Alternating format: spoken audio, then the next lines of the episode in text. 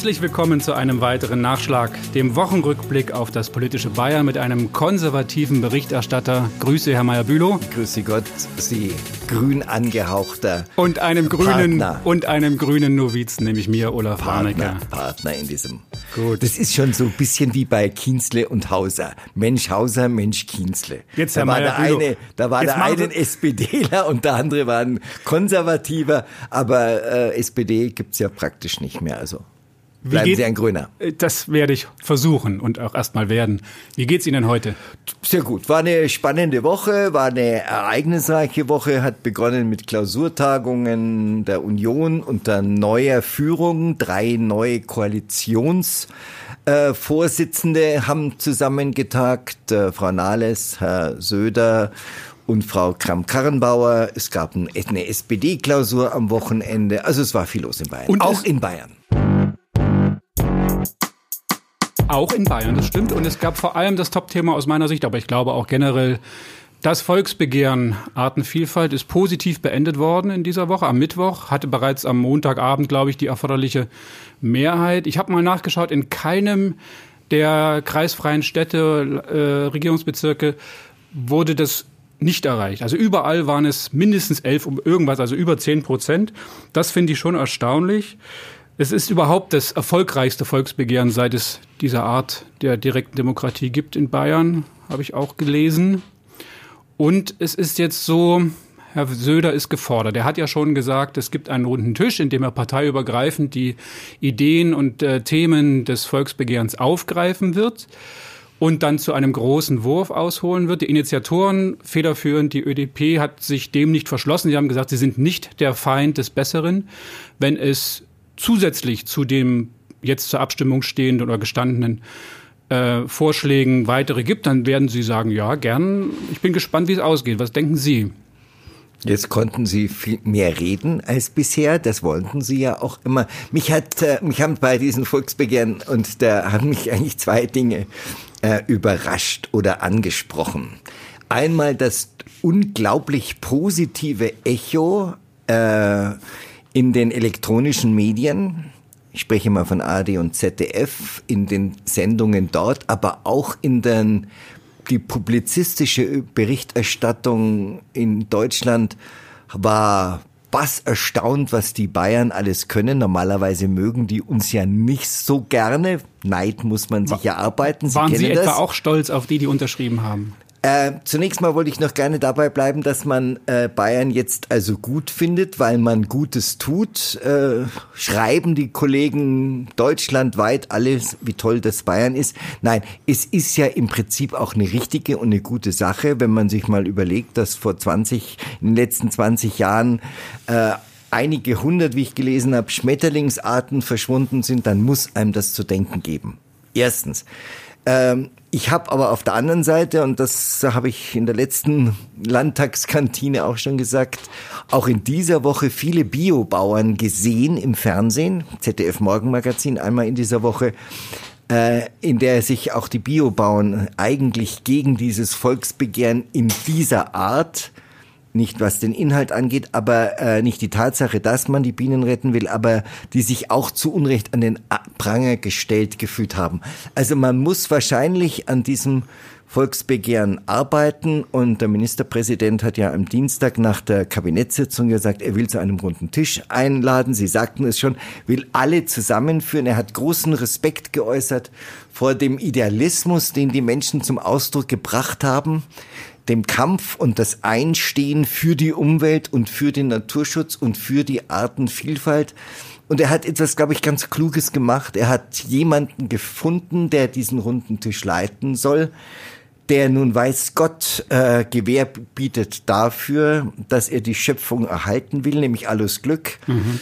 ZDK-Präsident, einer der ersten bedeutenden Umweltpolitiker der CSU, der war damals Staatssekretär und einer, der sich, äh, der außerdem auch die Anliegen der Bauern kennt, denn er war äh, Präsident der Landbauernjugend in, in seiner Jugend. Also er kennt so beide Seiten eigentlich gut und kann, glaube ich, das äh, sehr verantwortlich führen diesen runden Tisch, bei dem am Ende ja etwas rauskommen soll, was beide Lager zusammenführt, was nicht spaltet. Mhm. Dieses Lieblingswort des, der heutigen Zeit. Ich denke da immer an den Schwarzen Kanal, ich weiß gar nicht warum. Aber der eben zusammenführt. Die das, heißt, die, das heißt, die Bauern vor allem auch mitnimmt. Wie, der die also Bauern mitnimmt. Ein, ein Grund für das Artensterben, was äh, voranschreitet, ist ja, und da können sich natürlich die Bauern jetzt äh, winden, wie sie wollen, das ist eben schon die intensivierte Landwirtschaft. Diese großflächige, intensive Bebauung der Natur. Ja, nur frage ich mich da immer, ob ernsthaft, ob Bayern wirklich der richtige Ansprechpartner sind, insbesondere die äh, Bauern in Bayern, die Landwirte in Bayern, wo es ja diese großflächige äh, Landwirtschaft gar nicht gibt. Man müsste eigentlich müsste man mal überlegen, ob man Niedersachsen, Schleswig-Holstein, Mecklenburg-Vorpommern, ob man sowas auch mal Ohne Frage. weil es gibt in Bayern eben keine Großbetriebe. Das meiste sind ja neben 50 Prozent der Bauern sind Nebenerwerbslandwirte. Das stimmt, aber auch genau die kleinen sind ja besonders gefordert oder beziehungsweise in der Zwickmühle, dass sie intensiv wirtschaften oder bewirtschaften müssen. Das heißt eben eben hoher Einsatz von Pestiziden und wirklich jeden Meter ausnutzen und keinen fünf Meter Abstand äh, zur, äh, zum Rand lassen, wo die Wildblumen laufen. ja, das machen sie schon teilweise, aber das sie sind natürlich sie gezwungen, letztlich jeden Meter, den sie haben, zu ja, bewirtschaften, damit es herauskommt. Insofern sind diese, sie da schon. Diese be bekannten Randstreifen äh, zu ge äh, genutztem Gelände, die gibt es ja bereits. Das ist eigentlich nichts Neues. Ich habe auch nur gesagt, man sollte mal überlegen, ob die anderen Bundesländer sich da nicht auch mal an dieses Thema ranwagen, weil es eben diese großflächige, ich rede von weiß nicht, wie viel Hektar mhm. äh, Wirtschaft in Bayern ja gar nicht. Gibt es denn da mehr oder minder Famili kleinere Familienbetriebe? Ich, ich, es würde mich freuen persönlich, wenn das Vorteil oder wenn das Vorbildcharakter hat und, und äh, Nachahmer findet. Das werden wir sehen. Also mhm. ich denke schon, dass das jetzt nicht nur ein typisch bayerisches und auf Bayern begrenztes äh, Ergebnis oder Vorgehen ist, sondern dass man da auch im Bund drüber reden wird. Natürlich klar. Es gibt viel größere und äh, andere Länder, die die äh, diese Art des Naturschutzes und auch den den Gedanken um die Schützenswertigkeit dieser Natur auch wirklich so langsam in die aktive Politik überführen müssen. Richtig. Es gibt zum Beispiel eine, just am, am Valentinstag ist eine Studie rausgekommen von einem internationalen Fachblatt, Biological Conservation heißt das, was eine weltweite Studie herausgebracht hat, nach der 40 Prozent der Insektenarten weltweit bereits vom Aussterben bedroht sind. Und wörtlich heißt es, wenn wir nach wenn wir nicht die Art und Weise unserer Nahrungsmittelproduktion ändern, werden die Insekten insgesamt in einigen Jahrzehnten auf dem Weg des Aussterbens sein, schreiben die Forscher. Die Auswirkungen, die dieses auf, die Öko, auf das Ökosystem des Planeten hat, sind, gelinde gesagt, katastrophal. Es geht hier eben nicht nur darum, dass es ein paar Schmetterlinge mehr gibt und dass es nett summt und brummt, sondern es geht hier wirklich um die Basis, die wir uns so langsam selbst abgraben. Das ist so ein bisschen das Neue an der Sache. Es geht nicht nur darum, was Nettes, was Gutes, so den guten Menschen raushängen zu lassen, wieder die Grünen irgendwie in die Ecke zu stellen, nach dem Motto, haben sie wieder mit ihren Sonnenblumen schön gewinkt, sieht toll aus, haben sie gewonnen. Das geht hier wirklich um mehr und das betrifft jeden, auch der, der jetzt dagegen ist oder der nicht davon meint, betroffen zu sein. Da mag sicher was Wahres dran sein. Ich bin jetzt kein Ökologe und kein Naturwissenschaftler und kein Biologe. Ich habe nur immer so ein bisschen ähm, Bedenken dann, wenn Menschen Studien herausgeben, Forscher irgendetwas sagen und immer den Weltuntergang an die Wand malen. Das hat, da denke ich mir immer, solche Studien werden ja bezahlt, die machen das ja nicht umsonst. Das ist aber und, äh, ähnlich ja. wie mit den Ärzten. Erinnern Sie, äh, ich meine jetzt wieder die anderen, die vom, um Dr. Köhler rum. Es wird nicht immer alles bezahlt. Seien Sie nicht immer so pessimistisch. Es sind manchmal ja. auch wirklich Untersuchungen. Also diese scheint, die wird auch vom Guardian zitiert etc. Mhm. Ich kann leider die äh, Links nicht in die Shownotes rein äh, packen, weil sie dort oder ich kann es schon machen, aber man kann sie nicht kostenfrei abrufen, sagen wir mhm. mal so. Mhm.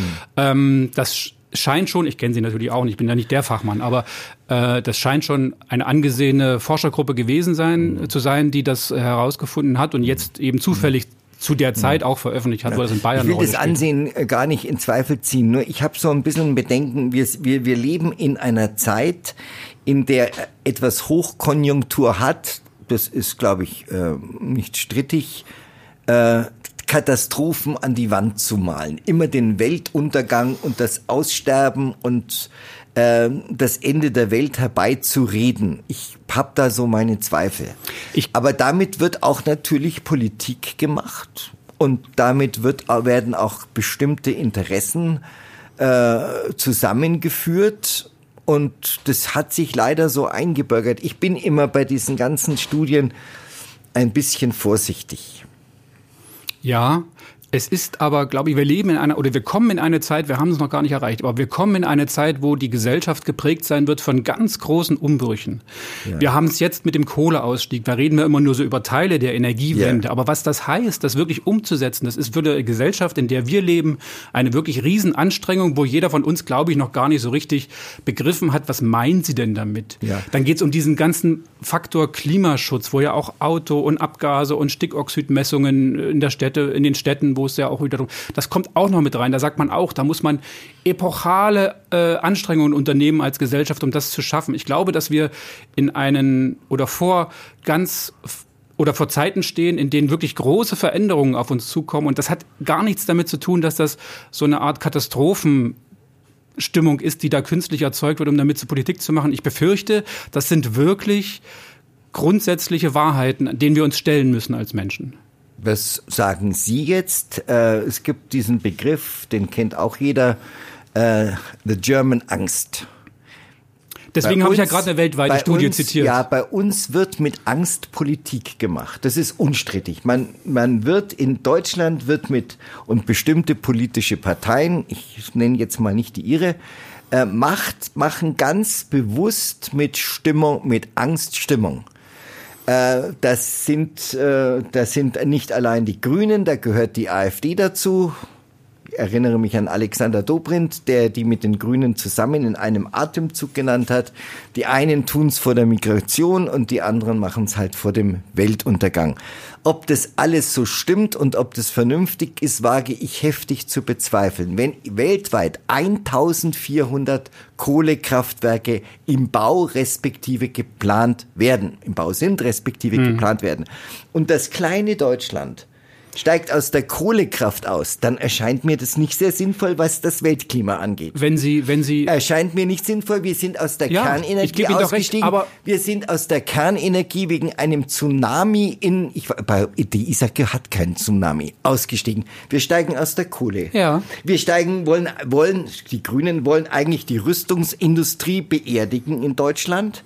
Keine Rüstungsexporte mehr. Die wollen das Auto eigentlich abschaffen. Sie ja, wir können wir können, wir, ich überspitze ein mhm. bisschen, aber nur ganz klein wenig. Mhm. Wir werden nicht vom Kartoffelanbau leben können, wenn wir gleichzeitig diesen Sozialstaat erhalten wollen. Wir müssten aber vom Kartoffelanbau leben, wenn wir so weitermachen wie ja, bisher. Und dann wird es auch mit den Kartoffelpflanzen schwierig. Es geht wirklich darum, die Basis, auf der und mit der wir leben, zu erhalten. Es geht gar nicht darum, dass irgendeiner Recht haben will. Warum machen wir Deutschen das denn alleine? Weil Warum wir, meinen wir, wir eigentlich immer, wir müssten die Welt retten? Weil wir vielleicht auch vorangehen vorangehen könnten. Nein, wir Doch, wir sind eine starke Nation, Nein, wir, wir sind eine gute Nation und Nein, wir können wir sollten, auch vorangehen bei Wir sollten Sachen. nicht den anderen immer erklären, wie, wie, wie sie zu leben Nein, haben. Nein, es ist, sind ja nicht nur bei uns. Die Klimakonferenzen, die stattfinden, sind ja nicht deutsche, deutsches Kind. Die sind ja, ja weltweit. Ja, aber kennen Sie irgendein Land, das sich in der Weise wie wir mit der Akribie und mit diesem, mit diesem fast schon Enthusiasmus äh, an das hält, was da beschlossen wird? Ja, umso schlimmer, wenn es nicht so ist. Ja, warum müssen wir es denn dann machen? Ja, warum denn wir Leben nicht? Frage ich. Und das unsere, ist ganz, und, einfach, warum wir nicht? Und unsere Lebensgrundlagen kaputt machen? Die machen wir ja schon. Das Problem ist, wir machen sie nicht dadurch kaputt. Doch. Wir haben sie ja jetzt schon kaputt gemacht. Nein, wir versuchen sie ja nur nein, nein. wieder zu heilen und ja. wieder so hinzukriegen, dass es man sagt, okay, unsere Kinder können damit auch leben. Es ist eine Hybris, eine deutsche Hybris, die es ja schon seit vielen, vielen Jahrzehnten, unseligen Jahrzehnten gibt immer zu meinen, wir sollten den anderen Völkern vorschreiben, durch unser Tun, wie die anderen zu leben haben. Wir sind ja aber so so weit Vorreiterrolle, wie Sie jetzt meinen, sind wir gar nicht. Wir, alle anderen müssen das auch machen und wir geben das gar nicht vor, sondern wir setzen einfach nur die Beschlüsse, die zum Beispiel bei den Klimakonferenzen äh, in Paris oder sonst wo geschlossen werden, wir setzen es um oder wir sind auf dem Weg dahin. Da sind wir gar nicht unbedingt die Ersten. Nur wir, wir machen es natürlich sehr gründlich ja, oder versuchen es sehr gründlich. Deutsche. Wir haben auch alle an manche anderen Dinge in unserer Geschichte gründlich gemacht und die anderen haben da etwas mehr laissez-faire und ja, sagen, wir wollen wir wollen eigentlich unser Land nicht kaputt machen. Aber schauen Sie, es ist seit seit Ende der seit Ende der 80er Jahre ist bekannt, dass es einen Klimawandel geben wird oder dass sich da was verändert so diffus.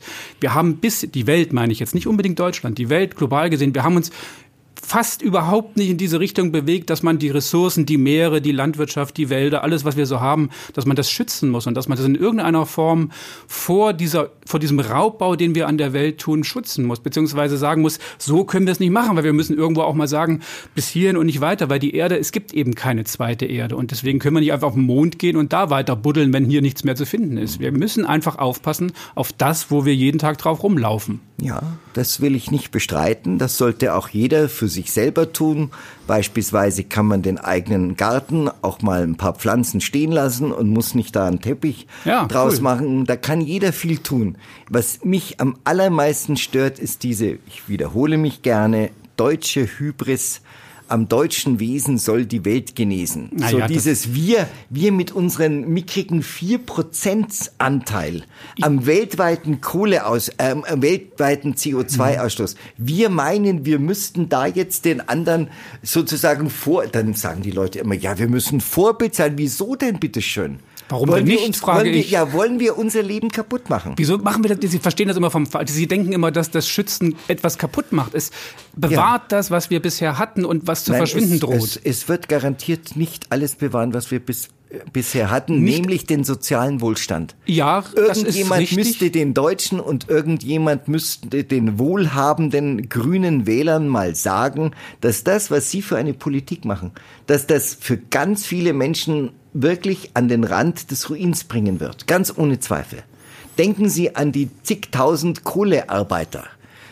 Der Ausstieg kostet nach Hochrechnungen der, der FAZ 80 Milliarden Mark. Das muss irgendjemand bezahlen. Das muss irgendjemand bezahlen. Aber Sie können und doch so auch nicht mit zu Augen Beispiel vor die Wand rennen und so weitermachen nach dem Motto. Mal, warum werden weltweit 40, 1400 Kohlekraftwerke geplant und gebaut? Warum? Da fällt Ihnen nichts ein. Wir steigen aus. Ich frage mich, warum steigen wir aus? Ich, ich, ich, wir kommen woher auch gleich wieder denn, zu der bayerischen Politik, aber woher soll, denn, woher soll denn unsere Energie künftig kommen? Ja, aus erneuerbarer Energie, ja. aus Solarzellen, aus Windkraft, ja, alles das, was geht. Ja, Windkraft. Also bleiben wir mal bei Bayern. Da gibt es zum Beispiel keinen Wind. Dann nehmen wir Solar. Ganz wenig Wind. Und die Sonne scheint auch nicht immer. Ja, die also Solarzellen sind ja nun auch nicht immer nur dann äh, effektiv, wenn die Sonne ja. aber wirklich 30 Grad mindestens im nein, Schatten Nein, nicht 30 Grad, aber sie muss schon scheinen. Sie muss scheinen, aber ja, sie scheint ja auch scheint tagsüber. Immer. Sie scheint schon auch, wenn es ja, hell wird draußen. Das ist ein guter Weg, um eine Gemeinde autark zu machen von Stromanlieferungen. Ja. Oder Sie sagen aber doch selbst. Ich war, ich war jetzt wieder in, in, in Niederbayern, fahre da an, in Landshut vorbei, ich fahre an Dingolfingen vorbei, wo riesige BMW-Werke stehen. Ja, glauben Sie, die werden Sie mit Solarzellen äh, oder Wackerchemie, glauben Sie, die werden mit bisschen Solarstrom auskommen? Das Nein. ist doch ein Humbug. Das ist doch nichts anderes als ein Humbug. Und vor allem Wasserkraft zum Beispiel, wo wir noch äh, Möglichkeiten hätten, sie zu, auszubauen, da sind die Grünen gleich dagegen. Da kriegen sie gleich so viel Ärger, wenn sie, das, wenn sie damit anfangen. Sie haben auch was die Solar- oder was die erneuerbaren, Energien angeht, das sind ja nicht nur äh, Taschenlampen-Akku-Teile. Das sind ja, die sind ja nicht nur für den Vorgarten konzipiert. Das sind ja großindustrielle Anlagen, die auch wirklich Druck haben. Also auf die Stromleitung, sage ich jetzt mal so. Das sind ja, das sind ja keine Dinge, die ich mir auf die Garage drauf pflanze. Das ist aber der Plan. Der Plan ist. Äh, ja, und Sie sagen äh, natürlich viele dezentrale. Da ja. muss man auch noch mal legen, was ist überhaupt mit diesen ganzen West und Ost und äh, Links, die da vom Norden nach Süden kommen sollen. Ja, da, da bremsen ja die gleich den nächsten Ärger. Da ich kriegen Sie gleich den nächsten Ärger, weil keiner will Strommasten. Deswegen sage ich ja, Sie sagen das ja auch, es macht vielleicht Sinn, auf die lokalen Erzeuger zurückzugreifen, beziehungsweise zu prüfen, ob die nicht zu stärken sind, ja. bevor man das, den Strom durchs ganze Land ja, schickt. Das ist richtig. Die Grund, aber es geht in Deutschland um die Grundlast. Und 2023 soll hier das letzte Kernkraftwerk vom Netz gehen. Aber meinen Sie, das Dann fehlen uns, ich weiß nicht wie viel Gigawatt. Ich habe die, ich habe Glaube ich nicht. Also ich ehrlicherweise habe ich da Vertrauen in die Leute, die sich da wirklich mit auskennen, die es nachrechnen. Die schalten doch nicht in Deutschland Ressourcen ab, die wir dringend benötigten, ohne sie zu ersetzen. Das, nee, das glaube ich ganz ehrlich ja, nicht. Das, ihr wart in Gottes Gehörgang. Wir gehen weiter, Herr Meyer-Böhle, wir gehen weiter. Wir haben 100 Tage ungefähr nach der Wahl in Bayern. Ja. Schwarz-Orange. Letzte Woche war das, glaube ich. Ja, Ende dieser ja, Woche. so, also ungefähr so ja, der, ja, der. Ja, ja. Schwarz-Orange, man hört, auf alle Fälle hört man keinen Streit, jedenfalls keinen lauten. Mhm. Es scheint ganz gut zu laufen zwischen auch den beiden Chefs, sage ich mal so. Zwischen denen, glaube ich, am allermeisten läuft es gut, auch was man ohne Kamera hört. Es kam in dieser Woche so ein kleiner, äh, kleiner Wermutstropfen, ein bisschen Wa- Wasser in den Wein, äh, weil die Fraktion der Freien Wähler gesagt hat, sie wollen den Inner Innenminister hören zu den Abschiebungen nach Afghanistan. Äh, da sind die, die Freien Wähler oder Teile der Freien Wählerfraktion, die ja nicht so ein monolithischer Block ist, wie man sich eine CSU-Fraktion vorstellt oder eine Da Grünen-Fraktion. gibt's verschiedene Meinungen. sondern Freie Wähler sind auch da frei. Ja, ist doch ganz nett. Und da gibt es eine Gruppe, äh, ich kenne ein paar Damen, die da dazugehören, äh, die, was die Flüchtlingspolitik, die Migrationspolitik angeht, eine etwas andere Meinung hat.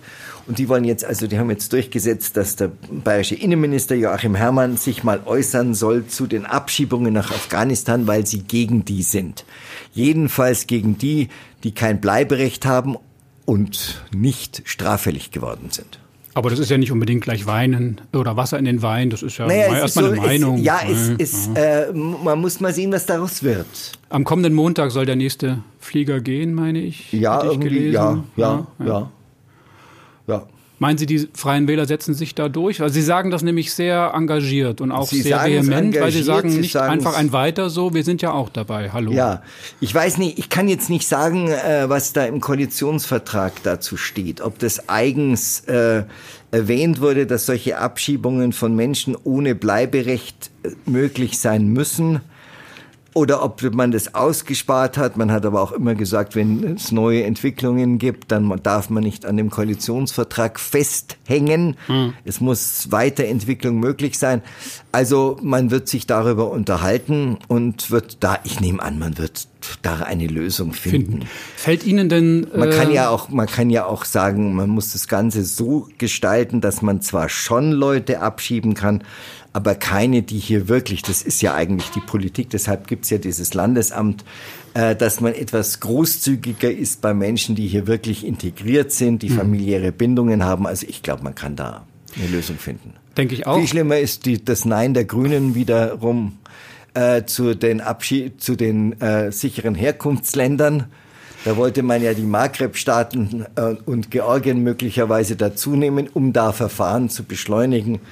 Aber da haben die Grünen wieder mal Nein gesagt. Ich Naja. wollte das Thema um, umschiffen, weil ich einfach in Bayern bleiben wollte. Aber ich muss natürlich dazu was sagen. Das geht ja auch nicht darum, dass, also wir, wenn wir von he- sicheren Herkunftsstaaten reden, ist das ja relativ arrogant von oben einfach gemeint, die sind sicher.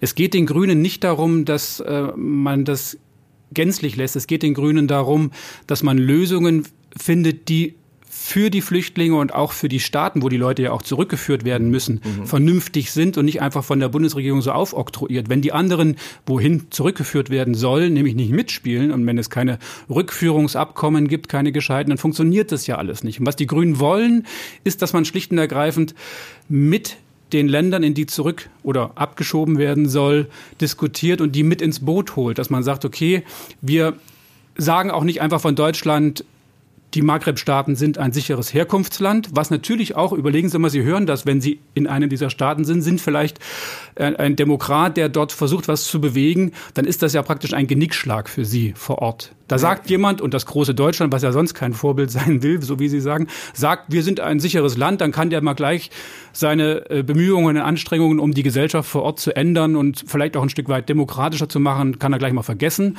Und eigentlich ist ja das, was wir wollen, dass nämlich die Leute gar nicht erst flüchten, weil es ihnen zu Hause, da wo sie weg wollen, eigentlich doch ganz gut geht. Glaube, und darum geht es den Grünen. Es geht ihnen nicht darum, es geht ihnen darum, dass man nicht so ein Scheinargument sagt nach dem Motto, hier sind sichere Herkunftsländer, da kann man zurückschicken. Das ist ihnen zu einfach. Ja, aber da sind, haben die Grüne eine Alleinstellungsmerkmal. Alle anderen Parteien im Deutschen Bundestag sind dafür. Und die ja, haben sich ja auch was überlegt. Die haben sich auch was überlegt. Und es geht überhaupt nicht darum, äh, Leute, die da demokratisch gesonnen sind und Demokratie wollen, äh, äh, die zu schützen. Es gibt keine politische Verfolgung.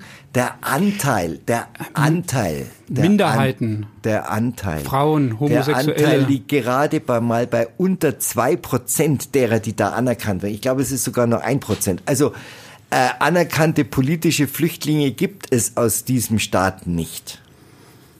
Punkt. Trot ist eine Tatsache. Ist trotzdem, eine Tatsache. Zahlen sind nachprüfbar. Trotzdem werden ja Minderheiten in diesen Staaten zum Teil verfolgt, eben Homosexuelle, durchaus Frauen, Journalisten, das passiert ja schon. Und da hat das Bundesverfassungsgericht schon auch eine eindeutige Meinung. Die haben gesagt, es darf auch, es darf nicht sein, dass in diesem Land, in das abgeführt wird oder zurückgeschoben wird, Minderheiten in irgendeiner Form verfolgt oder äh, Repressalien ausgesetzt sind. Ja, aber es ist doch so, die Erklärung zu einem sicheren Drittstaat ersetzt doch nicht die Prüfung des persönlichen, des subjektiven Asylgrundes. Also jeder, der glaubhaft versichern kann, dass er zum Beispiel als Homosexueller oder Journalist verfolgt ist, der wird ja nach wie vor, hat ja nach wie vor den Asyl, das Asylrecht. Das steht ihm ja offen. Sicherer Herkunftsstaat heißt ja nur, die Verfahren werden beschleunigt und Leute, die erkennbar und deutlich und auch von Gerichten bestätigt keinen Verfolgungsdruck erleiden, können wieder zurückgeführt werden. Auch da gibt es sicherlich qualitative Schwächen noch beim BAMF, wo man sagen kann, das ist natürlich so, wie Sie es sagen, klingt ja, es gut. Ob es das nun immer so ist, ist ja, dann die Frage. Ja, wir können natürlich auch die ganze Welt aufnehmen.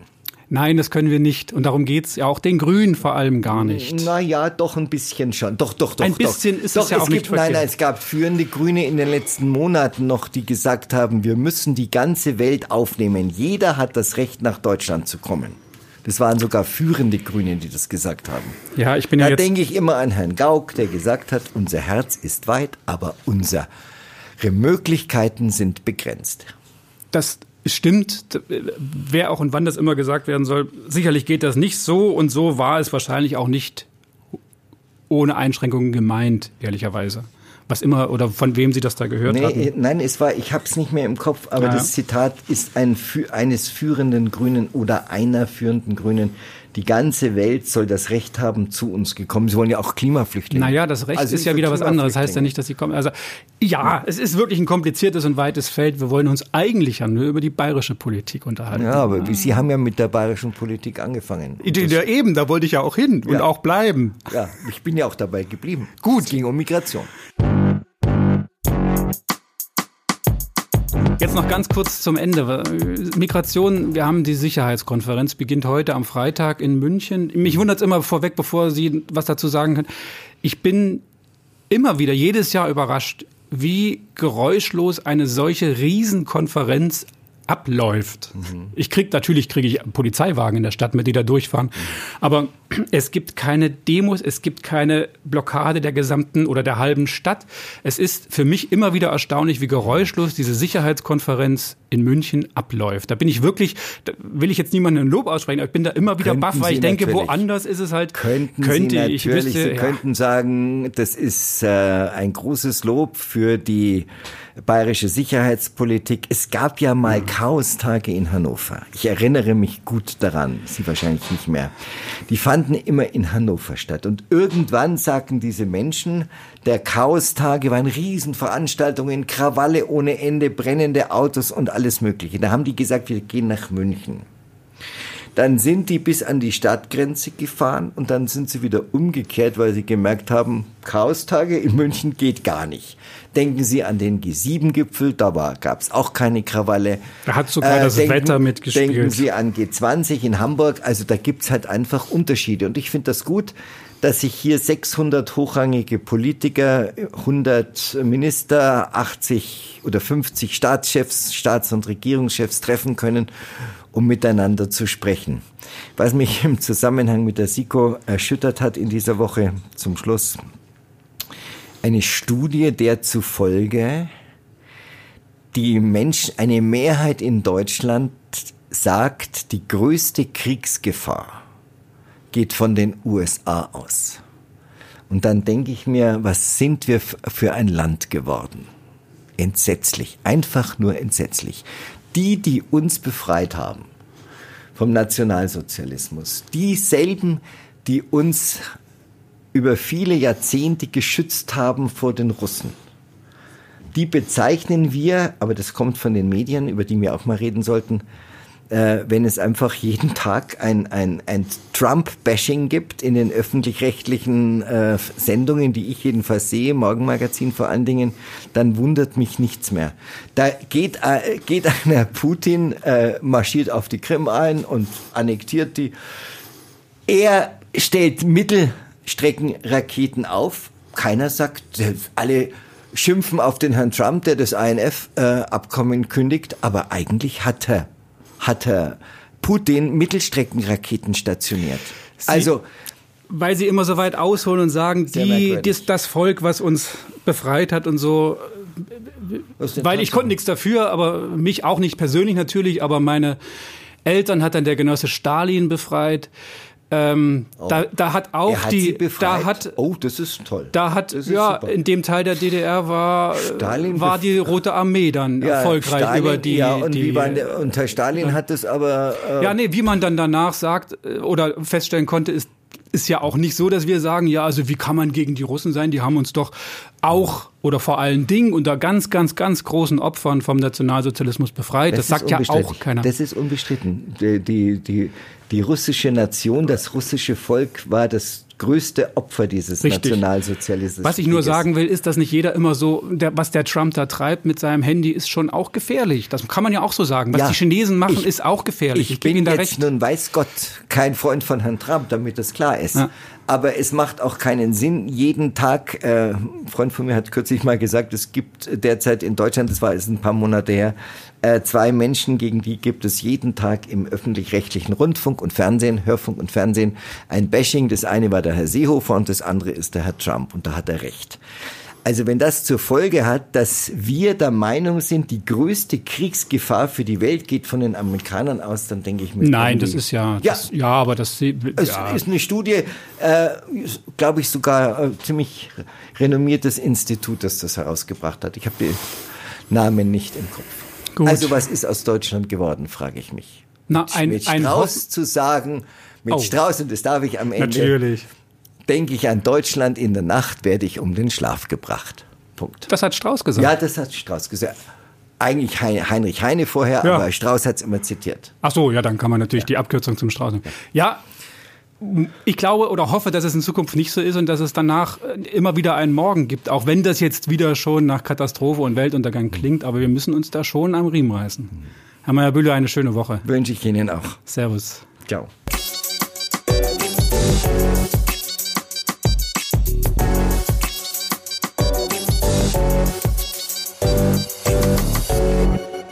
Die Landtagskantine ist eine Produktion von Die Welle TV GmbH. Diese Sendung wurde produziert von Eckhard Meyer-Bülow und Olaf Warnecke. Erreichen können Sie uns unter e-mail at landtagskantine.bayern. Eine Sprachnachricht oder WhatsApp-Nachricht können Sie uns unter 0176 6856 0539 senden. Nochmal die Nummer 0176 6856 0539. Den Podcast gibt es bei iTunes, Spotify oder im Netz unter landtagskantine.bayern. Die Musik zum Podcast stammt von Real Talk.